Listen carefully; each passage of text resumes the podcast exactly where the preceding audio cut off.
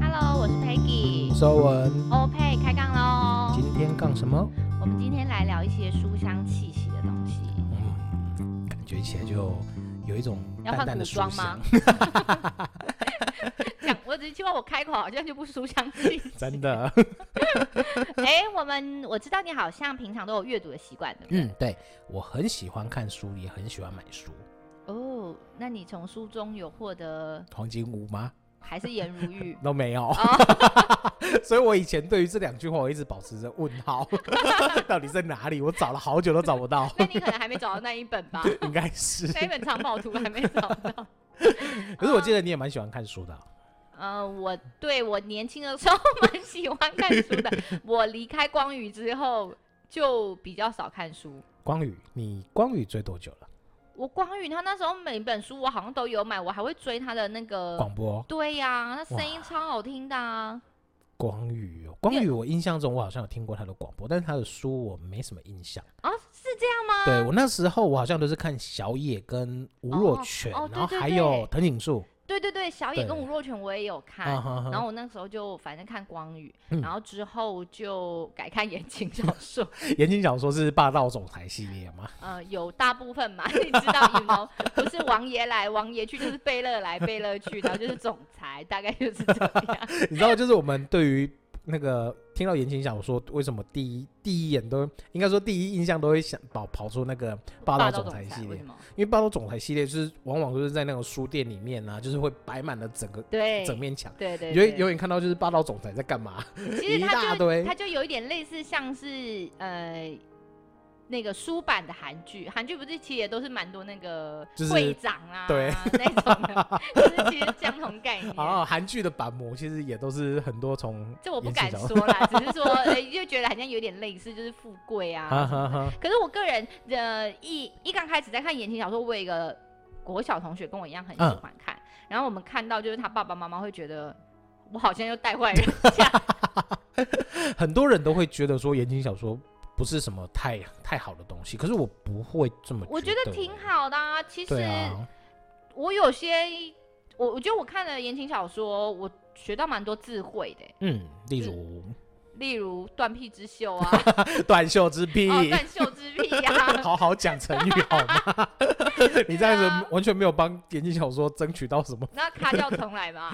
不用不用，我觉得这个是水深火热会讲成毁热所思嘛？干嘛这样？对，像有一些字词啊，或是有一些古代的一些讯息，因为它毕竟还是会就是有依据。嗯。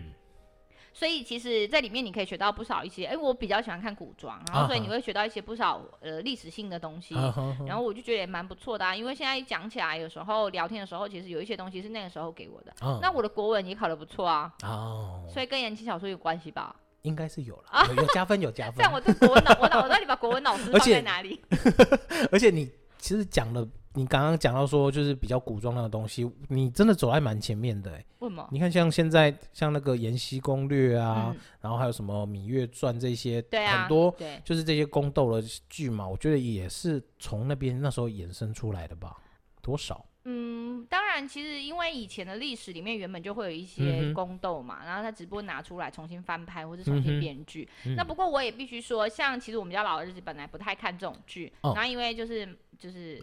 太太情感比较丰富，然后比较喜欢追剧。Oh. 他看着看着，你也会发现他对历史的一些脉络，他会懂得比较多一点点。Uh. 然后什么什么朝什么时候的王，因为他记忆力比我好，所以他其实都记得起来。嗯、我就觉得也挺不错的啊。因为呃，有一些看过，其实你忘了东西就忘，嗯、但是你会记得一些与事实相符的东西，挺好的啊。他等于是上历史课，哎，对，挺好的，我觉得。嗯，我。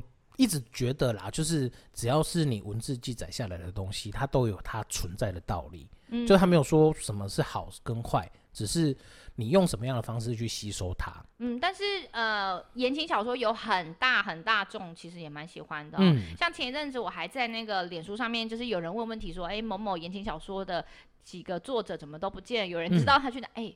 Hello，下面很多人留言好吗？很多人都想要加一，知道好吗？真的，我觉得言情小说真的是一个很大众的一个题材。我觉得之后言情小说我们也许也可以再来开一集，嗯、我可以邀请我们身边，我自己虽然没有看过，应该有有翻过几本啊。你讲的言情小说不一定很多人都出，很多人都会举手说选我选我。真的，对，我们到时候再再邀请来宾来我们。跟我们聊聊就是言情小说这一块，真的啊，而且但是，呃、嗯，换句话说啦，我想要表达的是，我以前看书，嗯，那所以你现在如果叫我看电子书，我会看不习惯。哦，嗯，对，我是书，我我也是喜欢就是书本翻纸本。的那种感觉，但是电子书我也是可以比较接受一点，但是我的癖好就是我真的很喜欢的书，我还是会喜欢买回来，买纸本，对，买纸本回来，我也不太喜欢就是在。呃，就是借图书馆的书，我我喜欢的啦，就是我自己拥有就，对对对对对，我就觉得说自己的书这样子翻，那种感觉真的是不一样。而且你也不会怕伤害到书或是什么的。嗯，对啊，像我现在家里面还有一整套那个金庸，哦，对，金庸也是陪我从国小到现在，我金庸我真的每一本都看得不下十次以上。所以像什么《仙剑奇侠传》那个你也看过，《仙剑奇侠传》它不是小说，它是它是电动哦，它是电动，它不是书吗？对，它是电动，但是《仙剑奇侠传》真的是在也是影响我很深。这个这个在我们之后聊，改天再聊聊电动这个地方，我们又可以再聊一集。你看我们认识那么久，然后就可以聊一些鬼东西，什么都能 扯。好，不过呢，今天呢，我是想要跟大家聊聊说，呃，看书这件事情，我个人是会做的事情，然后我也很喜欢看绘本，小朋友的绘本。那我对他们的画风，还有呃比较简单的文字，还有给小朋友看的东西，通常都会比较有故事性，这是我自己看书的选择。真的，就是有故事性的东西，我会比较能够容易的阅读下去。那。小朋友在看书的时候啊，就是也会带他们去图书馆借书，嗯，那他们就会去，他们去借他们自己的书，那我就自己办这样借书证，我就去找我要的书，嗯，然后像我这几次在那个图书馆，我就有找到几本书，我想要跟大家分享。嗯、那我们今天就先来聊其中的一本，嗯、那这一本呢，它的作者叫番红花，嗯，那它的书名是《你可以跟孩子聊些什么》，它是麦田出版社的、嗯、的书籍。那因为孩子越来越大啦，然后你有时候也需要找一点话题跟他们聊天啊。嗯、你也想要知道用什么样的方式，或是呃怎么样的进入跟孩子聊天，所以这本书其实就带给我蛮大的一些启发，然后还有冲击。嗯、那像这本书里面，其实他会探讨蛮多，像孩子的日常思辨啊，嗯、然后从不同的角度、不同的观点，像社会、自然、人性。然后很多地方，像霸凌哦，也是哦，霸凌这个，我觉得小朋友真的也是要从小有这样子一个观念。对，或者你要让、嗯、你要有时候你要想说要跟孩子聊霸凌，这是一个非常呃比较尖锐的话题。嗯，那你要怎么样比较柔性的带入，然后让他们可以接受？嗯，我觉得其实都是需要学习的。嗯，那像其实这本书里面还讲到说，嗯，乖孩子，嗯。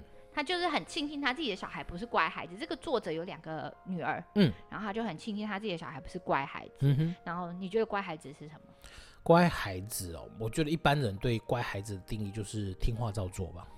对对，但是其实现在的一零八课纲，他是鼓励孩子要思辨，从各个不同的的角度，然后去具有应变的能力。嗯。那乖孩子有时候就是会变成。你没有去思考的能力，因为他不希望犯错，他不希望呃被老师打叉叉，他不希望被人家觉得他不 OK 贴标签，嗯、所以他自然就变成了乖孩子。嗯，那只只听，这叫言听计从吧？就是只听，但是他没有自己的思维。嗯、所以其实我会蛮鼓励，嗯，翔哥、浩弟他们其实是有争论的。嗯，就是有时候小孩子很会顶嘴。对，然后我就会跟老儿子说，其实。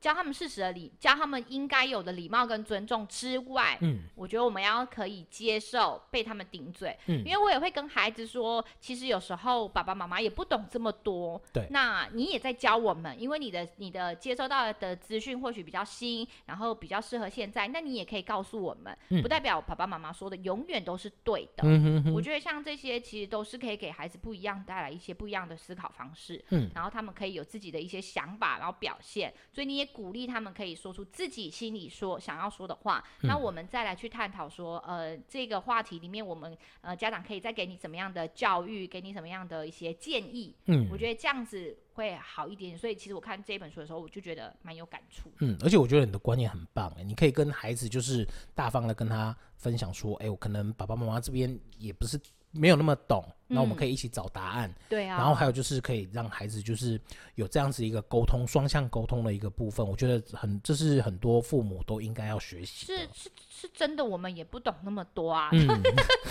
可是很多爸妈就会觉得说，嗯，不不想要让孩子看到自己可能没有那么强，哦、那么那么就是会想要就是塑造就是很完美的爸爸妈妈，哦、或者是高高在上那种感觉。我觉得其实像 Peggy 这样子。他们夫妻很好，就是可以跟孩子共同成长。因为举例来说，像呃浩弟他上次就问我说：“妈妈，你知道比目鱼有毒吗？”嗯，我就说。应该没有毒吧，因为我们吃比比目鱼寿司已经吃了这么多，怎么会有毒？可是他就说真的有毒，你们不要不相信。我说那你在哪里看到的？他就去找了一本书，就是什么海底小百科还是什么的，它里面是真的写到比目鱼是有毒的。那可能我们在吃的时候已经把那个有毒的部分已经剔除掉了。对，那我就会跟他说，对啊，那很好，你你让我知道说，谢谢你告诉我比目鱼是没有毒的。然后他说他之前跟长辈分享，阿公阿妈他们也会觉得怎么可能啊？那我说没关系。就把你带到你找到的书，然后你带去，嗯、然后给阿公阿妈看，让他们真的知道你其实是明确的看到你得到的资讯来源。对我觉得其实这是一个很好的学习教育呀，对 不是吗？对，没错。对啊，对啊，然后像其实这本书里面还有聊到钢管女郎，嗯，钢管女郎，对。然后我想问你，嗯，钢管女郎跟嗯，你觉得钢管女郎给你的感觉是什么？如果是我以前呢，我觉得钢管女郎就会跟比较三星社嗯连接在一起嗯，可是现在就是比较有思考的能力，跟就是会比较接触到更多的资讯了。我觉得钢管女郎其实是一种比较嗯、呃、自我的展现。嗯，好，那那个书里面的作者呢，他就跟我们分享，那你觉得，因为刚好他可能去乡下，就是呃有那个什么？板豆对，然后就吃的时候，那你知道乡下很热情嘛，总是会有一些舞台车来，嗯、然后就会邀请一些呃让场面比较嗨的钢管女郎来来表演嘛，跳舞。然后那个时候女孩子就问说，问妈妈说，哎，为什么她穿这样？然后可能皱起了眉头这样。嗯、那妈妈也不也也在想说，呃，到底要用什么样的方式来告诉孩子？她、嗯、就问孩子说，那你觉得钢管女郎跟 runway 时尚？伸展台的模特儿有什么不一样？嗯哼，这个时候孩子顿时把两个连接在一起的时候，好像没什么不一样。嗯，真的，因为他们只不过就是都是一样穿着少的，对，但是在他们喜欢的舞台上，表现跟展现他们自己。对，那为什么我们不觉得 runway 就是那个伸展台上面的模特，嗯，是不 OK 的？可是我们却会去评断钢管女郎，她是不 OK 的。真的哎。是不是？对啊，我觉得冲击。对呀，你跟你真的没有办法直接跟把那个钢管女郎跟我们的模特儿把它放在一起比较，但是你如果放在一起比较的时候，你觉得天哪，这真的是没有对呀，没错啊，一样啊。而且你知道要做钢管女郎啊，嗯，她要花了多少的心血在练习这个动作，嗯，还有她要怎么维持她的身体的呃体态是一回事，她要维持她身体的肌力，嗯，她才有办法。肌力就是肌肉的力量，他才有办法可以在这个钢管上对，然后做出一个完美的动作跟表现呢。其实真的是不一样。我常常听到，因为像有如果你去做运动啊，就是瑜伽啊，他们如果教室有，你会听起有一些就是练习钢管的女孩子，嗯，她们其实常常容易受伤的，因为破皮啊，然后不舒服等等。对啊，你光想象像我们当兵的时候在爬杆，那爬上去那个我们的该拼都已经快烧掉了，他还要在他还要在上面旋转，然后我。真的觉得他们其实是很厉害耶，而且他们核心肌群那么少，对，就该臂更容易会烧起来。对对对对对，没有错没有错，你很懂你很懂。有爬过杆都知道那个该冰到底有多少。是啊，所以有时候，呃，当我们把两个、呃、比较类似的东西或职业放在一起之后，嗯、你，呃，应该是说相较之下，似乎你就不会单看一个东西的时候用那么大的放大镜去。嗯去看这件事情，对，对不对？其实他也没什么太多不，所以这又是给我第二个很大的冲击。嗯，真的。那像这本书里面，我们还有聊到一个，让我吸一下一口气。好。他说到了女性主义。女性主义。嗯，你觉得女性主义是什么？哇，女性主义，我第一个会想到的就是我的 Gado 女神。哦，你说的那个 神力女超人，她她真的蛮美的。对，不过我觉得你这是个人的爱好吧？一方面是是个人的爱好，可是神力女超人的确就是你会发现里面的主角啊，然后就是整个整个展现出来都是在呈现一个女性，女性也可以做到这些事情。英雄 hero 这种东西。给我们的感觉就是一定一定要是超人 Superman 啊，然后或者是就是男生，也用一种很刚硬的、很刚强的那个。可是神力女超人她用一个 Gado 这样子去把它展现出来，你会觉得说，嗯，其实也没有那么冲突啊。是啊，而且他那个时候的想法，其实，在当下的那个时代，也是大家也都用异样的眼光看着他，想要做他想要做的事情嘛。对，这个电影里面是其实是这样的情况。对对，其实女性主义呢，呃，一般来讲，我们讲求的是。追求平权，嗯，就是跟男生有一样的受教权、嗯、工作权，就是一样的权利，嗯、而不用拿放大镜或是拿过度的章法制度去压迫女性。其实简单来说是这样子，嗯，就是平权的部分。对对对，但是呢，呃，我其实被这本书里面的一个一句话感觉更深刻是。女性主义的负面标签，嗯、就是当如果你今天为女生发声，或是当你追求这样子的一个平权的动作的时候，有的人就会说：“吼，我跟你讲啦，你就是讨厌查甫人吼，嗯、你就是迄种吼会去支持堕胎的迄种人啊。”嗯，但是这两个其实好像不太冲突吧？对啊，这完全我觉得就不一样的东西啊。对啊，就是又被过于放大。就当你在谈这个东西的时候。嗯他就会呃，旁人可能就会多给你一点压力或是压迫感，说呃，有点类似非黑即白吧。你选了这边站，你就是怎么样；你选了那边站，你就是不应该，你就是对的。对，或等等之类的。就是你支持女性主义，你就是讨厌男生呢？对对啊。然后这不不冲突啊。对啊，是就像我们刚刚前面跟大家解释的，其实女性主义它就是追求平权，嗯，就就是相同的权利，平等的权利，如此而已，就是。没有必要特别的去再给予太多的标签。对对，我觉得如果一直在标签，嗯、一直在贴别人标签，或是一直在被贴标签，嗯、怎么样都不舒服吧？对啊，就是我们轻松一点去看待这些事情。然后，其实像这本书里面就给我很多的启发，然后也让我想要知道，嗯、也会让我更想要知道跟孩子聊些什么，或是用从不一样的角度跟不一样的观点去。嗯去带入，去带进去，嗯、让他们知道，然后可以更了解这个社会，嗯，然后更了解、关心这个地球。嗯、所以，其实有兴趣的，你们可以去接这本书回来看看，嗯、或是去博客来，然后去找找这本书。嗯、它真的很特别，它甚至还从呃社会的角度，对，然后还会从自然的角度去看，嗯、就可能关怀地球，嗯哼，然后减速等等之类的。因为我记得你有提到一个部分，就是说他还有就是让小朋友拥有相机，从小朋友的。拍照这个部分去看这个世界，我觉得那个也很棒哎。对呀、啊，他就是鼓励每个孩子都要拥有自己的一台相机，然后从他们的眼光里面去，嗯，找寻到他们自己觉得的美，自己觉得的世界是长什么样子。嗯，这我从来没有想过哎。对，我觉得小朋友照照片不过就是浪费底片。嗯，但是其实真的从小朋友的眼光看这个世界，你会看到不一样的东西，是不是？所以你说这本推不推？推，大推，大推，真的。嗯，而且立马想要再去买两台相机。而且刚刚我们在讲女性主义的部分，我们都会觉得说女性主义。好像针对的是针对女生来发生，可是我这样想一想，我觉得其实很多男生也是在男性主义的，是应该说是男性主义的受害者。怎么说呢？你看我是男生嘛，可是我从小就听到了说，就是男儿有泪不轻弹。No，这不是我的观点。啊、然后还有就是，就是男生你你是男生，你就应该要怎么样，你就应该要怎样。对啊，哦、我之前好像有听过一个，嗯，呃，一个妈妈说，哎，妹妹进来，你去帮她开门一下，嗯，然后她好像是回答说，现在男女平等啊，我为什么要去帮她开门？嗯哼，类似，然后妈妈就呃，不知道该说。对啊，然后像那个男生，我觉得现像现在男生洗碗就是很很理所当然的事情，可是你在十几年前。可能还是会有一些人就觉得你男生就不应该要进厨房。对对啊，我觉得嗯，所以女性主义这个部分应该真的是要很值得大家来关心呐。对。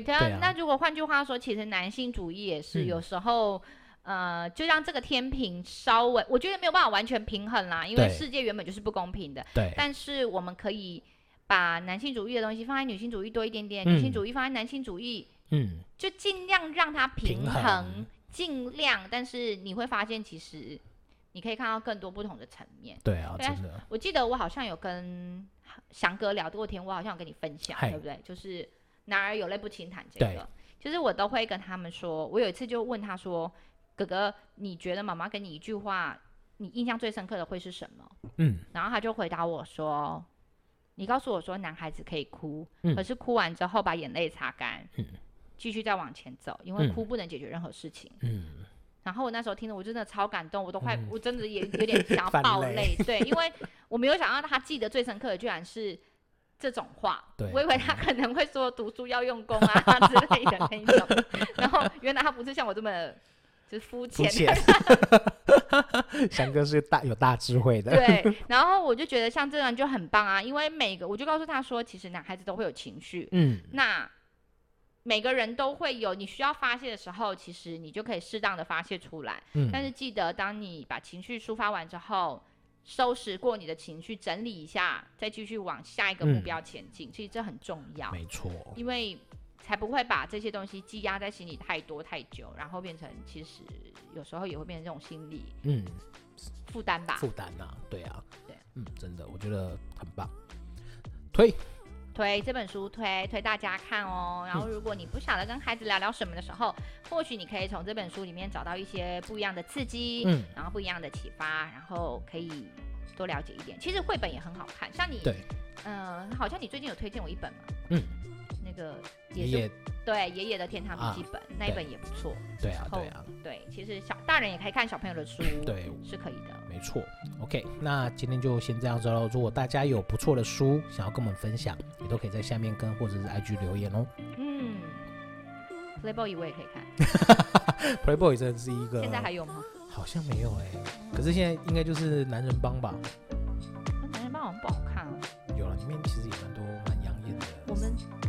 小 murmur 吗？murmur 又被听到了，请不要剪掉哦，拜拜，拜拜。